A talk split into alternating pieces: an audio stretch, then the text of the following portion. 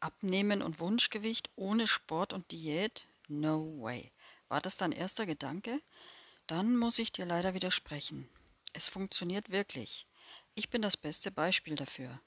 Aufgrund meiner ME-CFS-Erkrankung muss ich notgedrungen oft ein Couch-Potato sein und mehr als spazieren gehen ist bei meinem eher niedrigen Energielevel oft nicht drin.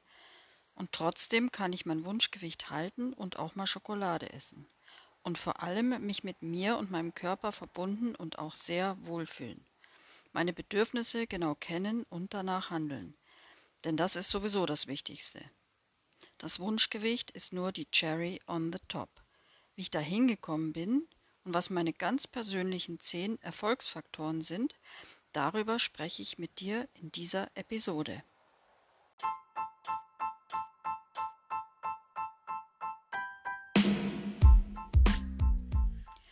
Hallo und herzlich willkommen beim Ayurveda Queen in Balance Podcast, dein Podcast für intuitives Essen und Leben im Ayurveda Selbstliebe Modus. Ich bin Michaela, Ayurveda Selbstliebe und Lifestyle Coach und auch Expertin für intuitives Essen.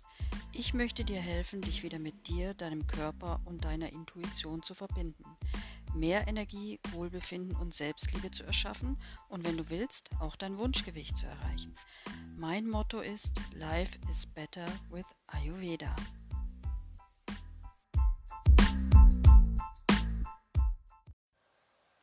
Hallo, ich freue mich, dass du wieder mit am Start bist. Und ich freue mich natürlich auch, wenn du mir heute das erste Mal zuhörst.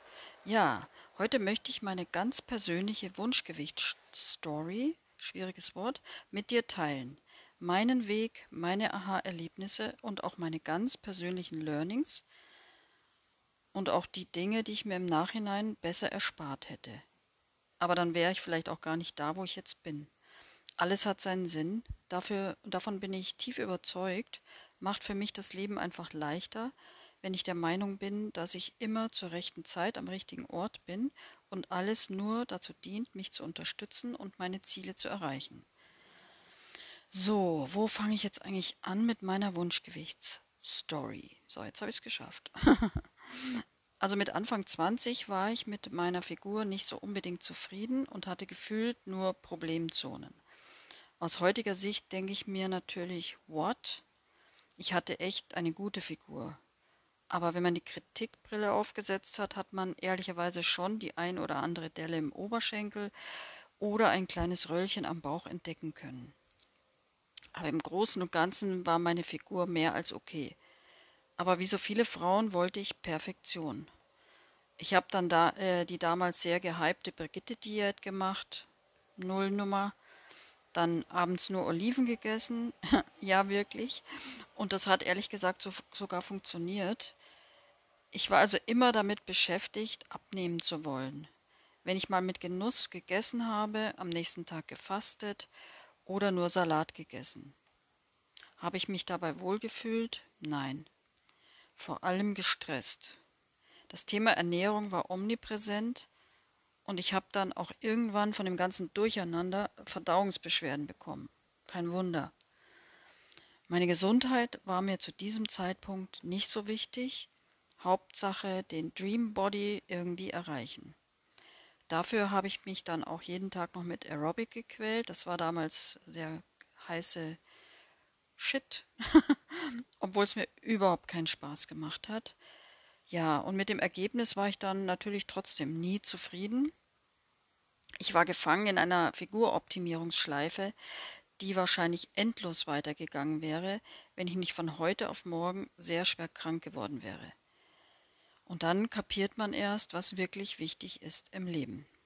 Da gibt es ja auch die Geschichte von einer Frau, die äh, im Rollstuhl sitzt und gesagt hat, sie hat sich früher jeden Tag geärgert, äh, dass sie Dellen und Zellulite hat und jetzt wäre sie froh, wenn sie Beine hätte, die funktionieren.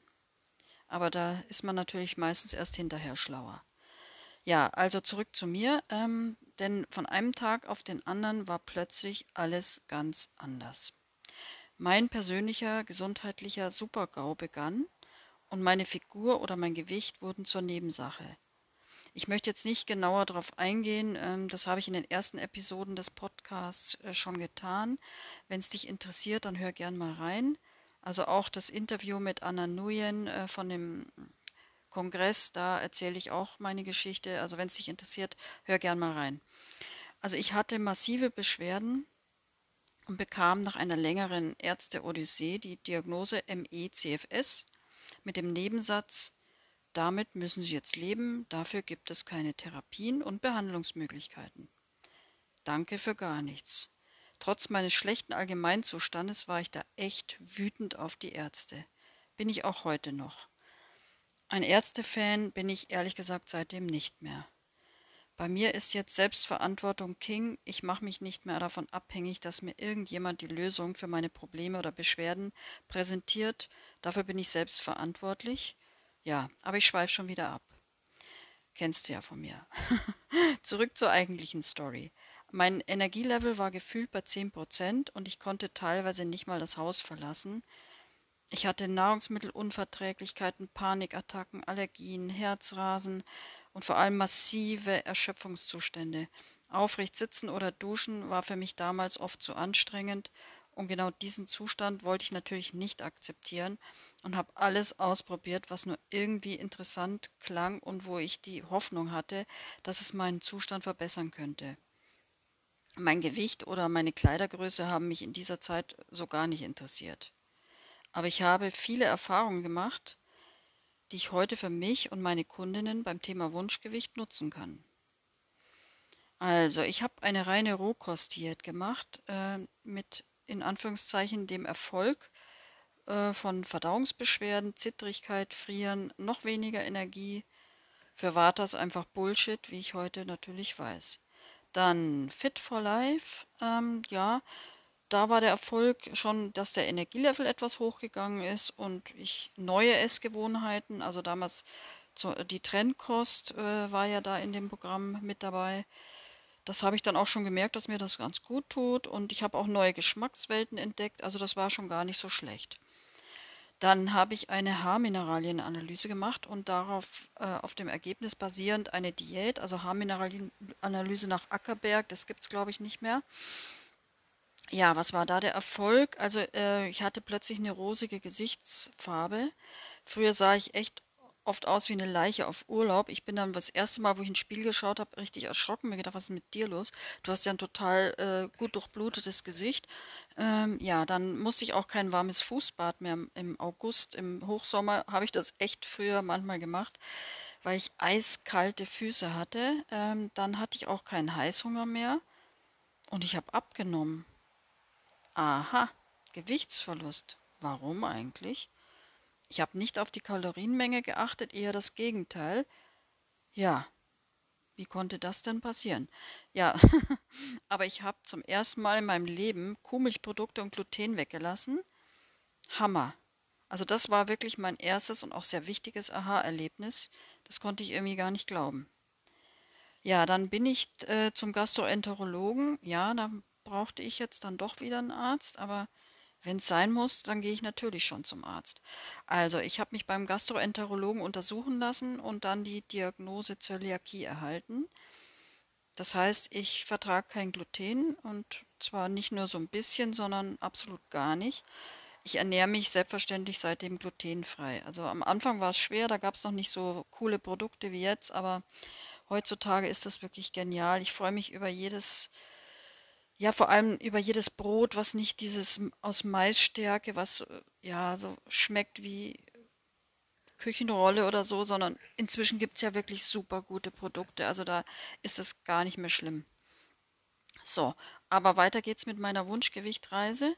Ich hatte jetzt also zum ersten Mal erkannt, dass es Nahrungsmittel gibt, die für meinen Stoffwechsel nicht optimal sind und anscheinend dadurch meine Problemzonen verursacht wurden. Das war ja schon mal positiv. Mein Energielevel war ja auch schon etwas höher, aber ich war noch nicht da, wo ich hin wollte. Dann habe ich wegen meiner Allergien die tiereiweißfreie Vollwertkost von Dr. Brucker ausprobiert. Also da ist jetzt praktisch äh, alles tierisches Eiweiß verboten, bis auf Butter und Sahne. und ich bin da auch ziemlich lang dabei geblieben, weil sich mein Heuschnupfen und die Neurodermitis, die ich schon als Kind hatte, dadurch ruckzuck verabschiedet haben.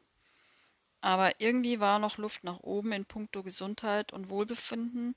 Der hohe Rohkostanteil, ähm, der hat meiner Waterverdauung auch nicht unbedingt gut getan. Und natürlich auch nicht die Butter und die Sahne. Aber das wusste ich zu diesem Zeitpunkt natürlich noch nicht. Ja, dann habe ich weitergesucht und den Ayurveda entdeckt. Und was ich so genial am Ayurveda finde, ist der Fokus auf Individualität keine 0815-Lösungen, die jedem einfach so übergestülpt werden und auch, dass der Fokus auf den Menschen und nicht auf die Erkrankung gelegt wird. Ich habe dann gefühlt tausend Ayurveda-Bücher gelesen und bin ganz tief eingetaucht. Es war schon etwas verwirrend und ich war anfangs echt überfordert. Äh, ich habe dann meinen Konstitutionstypen ermittelt und meine Dysbalance und habe dann versucht, alles perfekt und zu 100 Prozent umzusetzen egal wie mein Körper reagiert hat. Und das ist natürlich Bullshit. So ist Ayurveda auf gar keinen Fall gemeint. Aber ich habe es halt irgendwie so interpretiert. Und ich wusste es halt einfach nicht besser. Ich habe also die Empfehlungen streng befolgt und äh, auch die Kuhmilch wieder eingeführt, obwohl mein Körper sich extrem dagegen gesträubt hat. Auch Ghee habe ich nicht vertragen und es trotzdem weiterverwendet, und dann mit dem ayurvedischen äh, Ess- und Lifestyle leider wieder Stress erzeugt und mein Vata weiter erhöht, was eh schon an der Decke war. Zu diesem Thema hör dir gern die Episode Vata-Eskalation an, da gehe ich genauer auf das Thema ein. Ja, und irgendwann hatte ich dann natürlich keinen Bock mehr auf Ayurveda und habe für kurze Zeit alles hingeschmissen. Aber nur für kurze Zeit, kannst du dir wahrscheinlich schon denken, denn sonst könntest du hier nicht den Ayurveda Queen in Balance Podcast anhören. Logisch. Ich habe mich dann endlich getraut, den Ayurveda auf mich abzustimmen, meinen eigenen ayurvedischen Weg zu gehen und auch nicht mehr nach Listen zu essen, die Kuhmilch wieder wegzulassen und mir radikal erlaubt, meine eigenen Erfahrungen mit Ayurveda zu machen. Der Ayurveda hat mir geholfen, auch meinen Lifestyle auf meine Vata-Pitta-Konstitution abzustimmen und vor allem die sechs Geschmacksrichtungen, viele Gewürze und Kräuter bei der Ernährung mit einzubeziehen. Meine Verdauungsprobleme sind dann verschwunden und auch mein Wunschgewicht ist automatisch gekommen und geblieben, ohne Sport und Diäten. Allerdings habe ich mit Ü50 dann schon bemerkt, dass ich Größe 34 nicht mehr so einfach halten kann oder eigentlich gar nicht mehr erreichen kann, wenn ich ehrlich bin. Ist einfach so, aber da versuche ich auch gar nicht mehr hinzukommen, sage ich jetzt einfach so. Aber war nicht sofort so, muss ich schon ganz ehrlich sein. Am Anfang kamen wieder Diätgedanken und der Wunsch, schnell und viel abzunehmen. Auf Kalorienzählen hatte ich keinen Bock und habe dann das Intervallfasten für mich entdeckt. Anfangs habe ich es streng jeden Tag praktiziert, inzwischen nur noch intuitiv. Das tägliche Intervallfasten hat mich eher gestresst. Ich habe es aber leider trotzdem sehr lange durchgezogen. Ich bin halt der Typ whatever it takes, durchziehen ohne Rücksicht auf Verluste. Und da muss ich immer noch dran arbeiten. Aber ich erwische mich manchmal nicht dabei. Dann mache ich das und merke leider hinterher erst, dass es keine gute Idee war. Also ja, und da waren es auch irgendwie die Benefits, die mir gefühlt an jeder Gesundheitsecke gepredigt wurden, die waren einfach zu verführerisch. Aber wie gesagt, bei mir hat es leider eher den Stresslevel erhöht und das ist beim Thema Abnehmen mehr als kontraproduktiv. Aber auch was die Verdauungskraft angeht, eher suboptimal. Also pflanzenbasiert und clean esse ich schon länger, aber die vielen veganen Ersatzprodukte waren anfangs schon sehr verführerisch, muss ich zugeben. Und auch Schokolade und anderer Süßkram hatten sich irgendwie unbemerkt in meine Ernährung eingeschlichen, und zwar täglich leider, zu meiner Verteidigung kann ich nur anbringen, dass zu dieser Zeit der Fokus sehr auf beruflichem Erfolg lag und das Essen eher Pflicht als Kür für mich war. Nicht gut, ich weiß, aber nobody is perfect, auch nicht als Ayurveda-Expertin und Food Coach. Das Leben ist halt manchmal herausfordernd, ähm, ja, aber da erzähle ich dir bestimmt nichts Neues. Ich war mit mir, meinem Körper, meiner Ernährung, also alles andere als zufrieden. Der Energielevel war auch nicht so ganz der Hit, der Stresslevel zu hoch und ich habe mich einfach auf allen Ebenen nicht richtig wohlgefühlt. Mein Körper hat mir das dann auch mit dem ein oder anderen Signal auch schon deutlich gezeigt, dass er not amused ist, wie ich ihn gerade so behandle. Ja, mir war dann schnell klar, dass ich was ändern muss.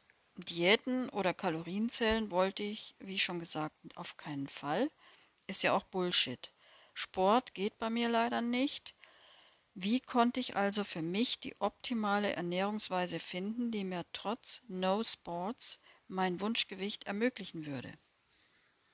Ayurveda, klar, das ist schon mal eine gute Basis.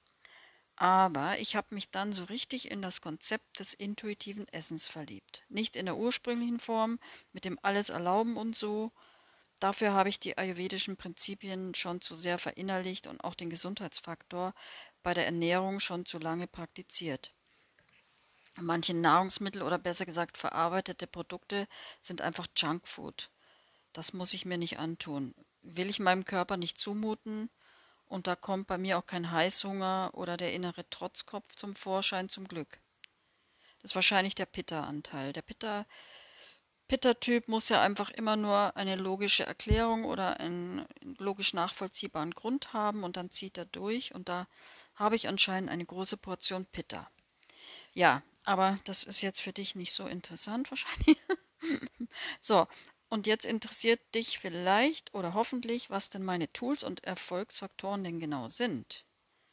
Dann sei gespannt und hör mir weiter zu, denn jetzt kommen endlich meine ganz persönlichen Erfolgsfaktoren für Wunschgewicht ohne Diäten und Sport Ü50.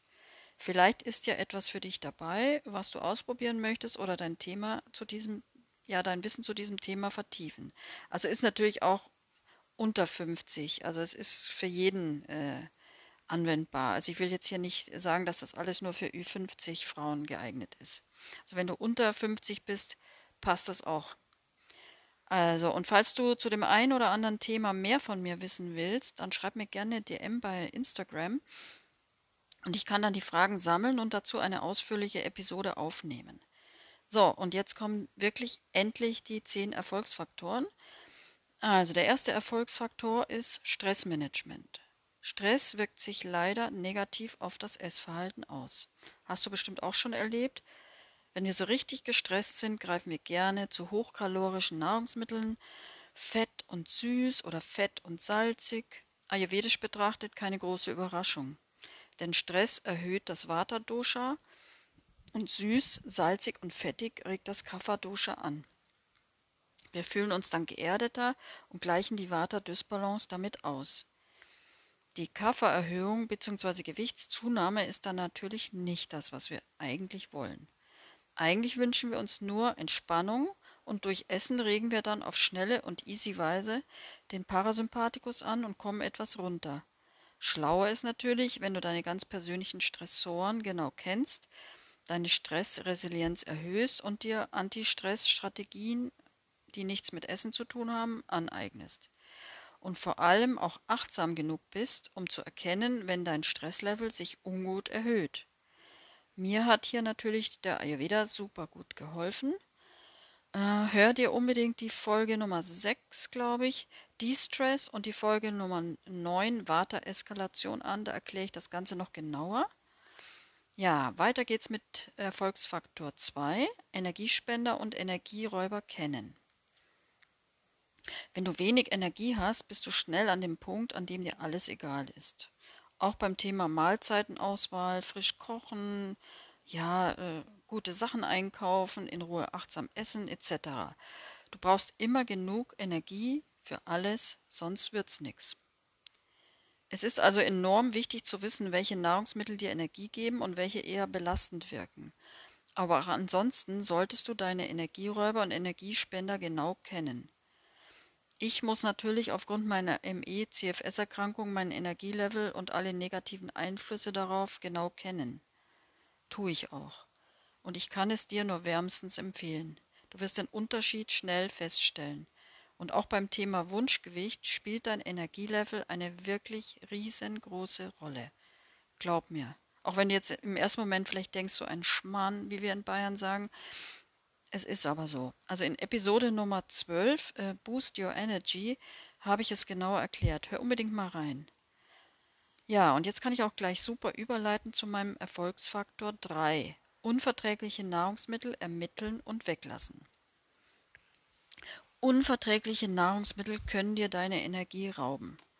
Du fühlst dich dann, als wenn jemand den Stecker bei dir rausgezogen hätte, und leider können sie auch Heißhungerattacken auslösen bzw. zu Suchtverhalten führen. Habe ich selbst schon erlebt. Sonst würde ich es wahrscheinlich gar nicht glauben.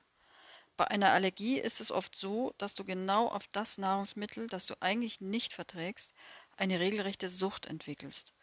Und ohne bist du dann auch nicht richtig satt. Oder du hast gleich nach der Mahlzeit wieder Hunger ein unangenehmes Leeregefühl im Magen, obwohl du genug gegessen hast. Und auch Gewichtsschwankungen sind dadurch möglich. Glaubt man nicht, ist aber so. Und das hat überhaupt nichts mit Kalorien zu tun, also der Kalorienmenge. Die Menge ist dann absolut nicht entscheidend. Als ich zum Beispiel die Milchprodukte und Gluten weggelassen habe, sind die Pfunde nur so gepurzelt, ohne Einschränkung der Nahrungsmenge. Falls dich das Thema interessiert, hör dir die Episode Nummer 5 an. Weiter geht's mit dem Erfolgsfaktor 4, äh, regelmäßige Detox-Tage bzw. Daily Detox. Ein mit ausscheidungspflichtigen Stoffwechselrückständen belasteter Körper bzw. Stoffwechsel arbeitet nicht optimal. Im Ayurveda wird Ama, äh, ja Schlacken, Toxine, als Hauptursache für Krankheiten aller Art angesehen. Und leider nehmen wir durch unsere Nahrung auch noch Pestizide, Schwermetalle und Zusatzstoffe auf, die sich dann bevorzugt im Fettgewebe niederlassen.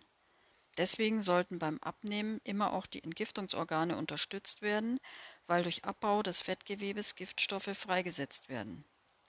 Die Entgiftungsorgane sind dann schnell überlastet, und dann klappt es mit dem Abnehmen nicht. Das kann ich dir garantieren. Und vor allem, ja, wirst du dann auch gesundheitliche Nachteile damit erzeugen. Also ein regelmäßiger Detox ist so, wie wenn die Müllabfuhr einmal wöchentlich kommt und den Müll abholt. Und wenn das nicht passiert, wird es unschön. Vor allem im Sommer. Kopfkino aus. Mehr brauche ich, glaube ich, nicht zu sagen. Regelmäßige Detox-Tage unterstützen deinen Körper also dabei, sich zeitnah von Giftstoffen zu befreien und auch deinen Stoffwechsel anzukurbeln.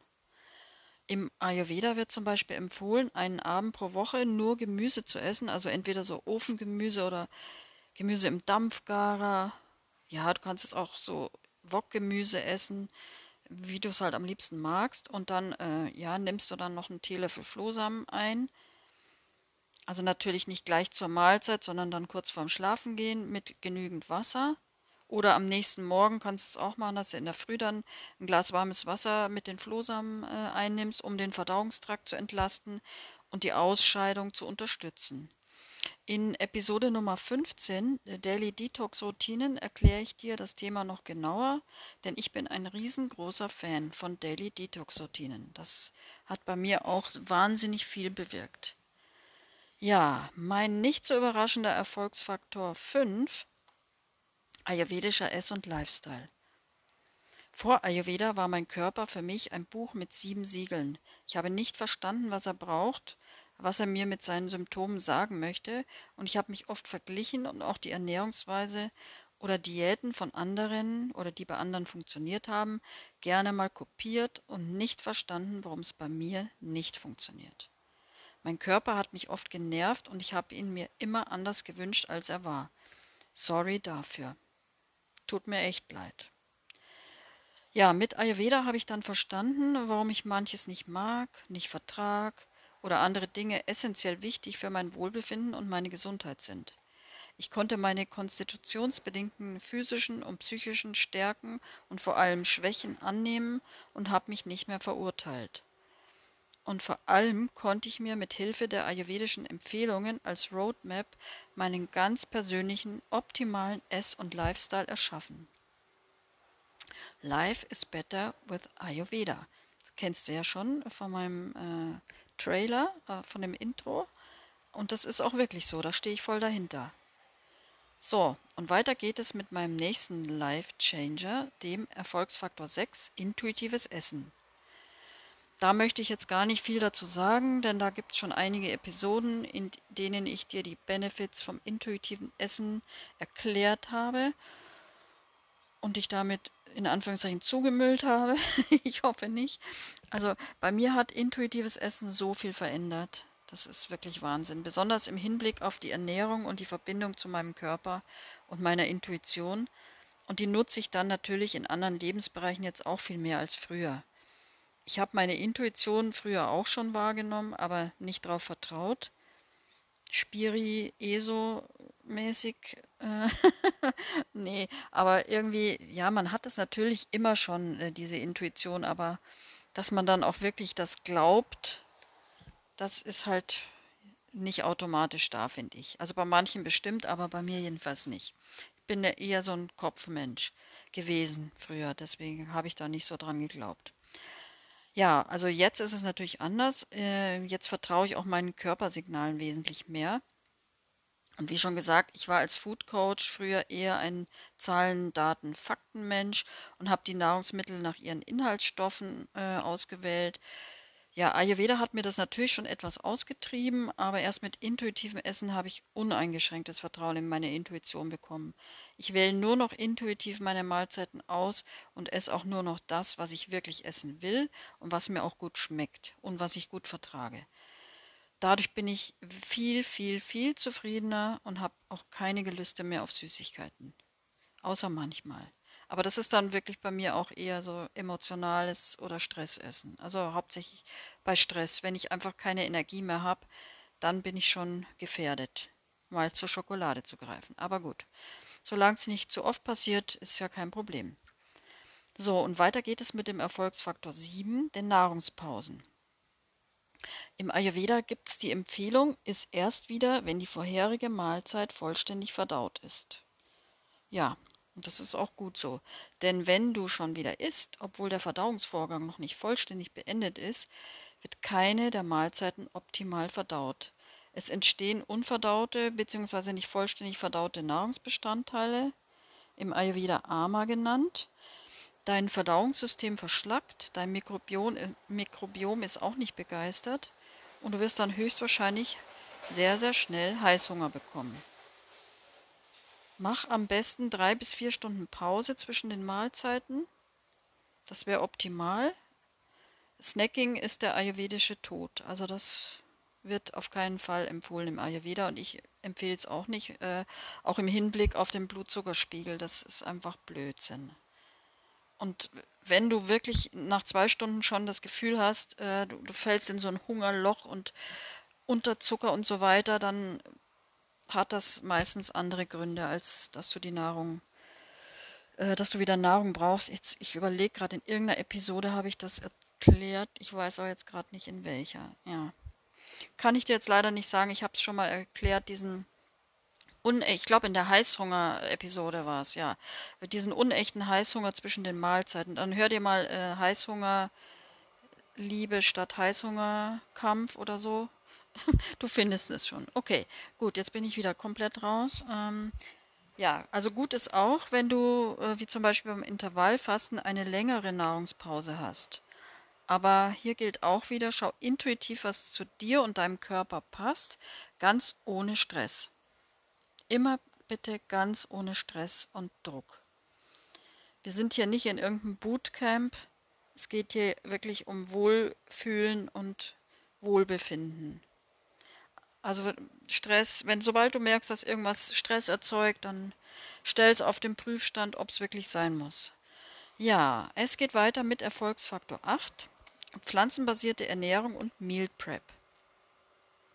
Ich ernähre mich ja seit mehr als 20 Jahren vegan. Ich fühle mich damit wohl und es beeinflusst meine ME-CFS-Erkrankung sehr positiv, also meine Symptome, mein Energielevel und so weiter. Mit tierischen Nahrungsmitteln hat sich mein Zustand immer wieder schnell verschlechtert und auch die Allergien kamen sofort wieder zurück. Ich sage hier ausdrücklich nicht, dass das für jeden so funktionieren muss und jeder sich vegan ernähren muss. Ich empfehle aber auf jeden Fall eine pflanzenbasierte Ernährung mit hohem Anteil an pflanzlichen Nahrungsmitteln. Ich denke, das ist auch für jeden gut und ohne Stress umsetzbar. Es sei denn, du bist im Team Fleisch ist mein Gemüse, aber ich denke, dann würdest du mir nicht zuhören. Also um das ganze plant-based Thema dann im Alltags, äh, Alltagswahnsinn ohne Stress praktizieren zu können, ist Meal Prep definitiv eine gute Idee. Ich bereite allerdings nicht für eine Woche die Mahlzeiten komplett vor.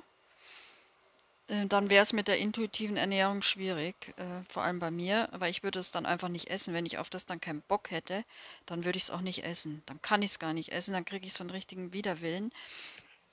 Also deswegen so komplett für eine Woche vorkochen, das mache ich nicht.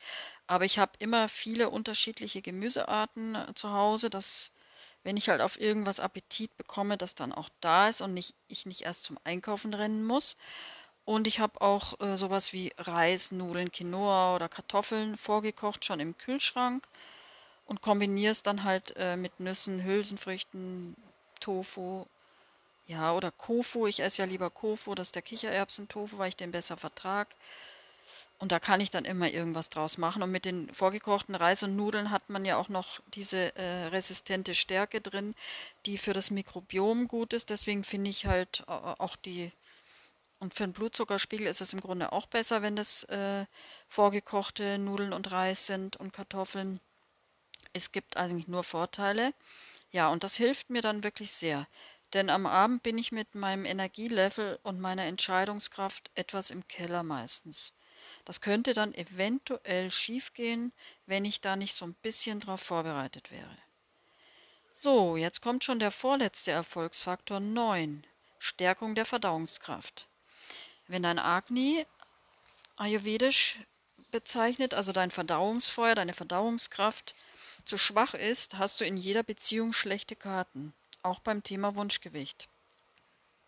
Im Ayurveda ist der Hauptfokus immer die Stärkung des Agnis. Ich möchte hier jetzt nicht näher darauf eingehen, weil ich dieses wichtige Thema nicht nur an der Oberfläche ankratzen will.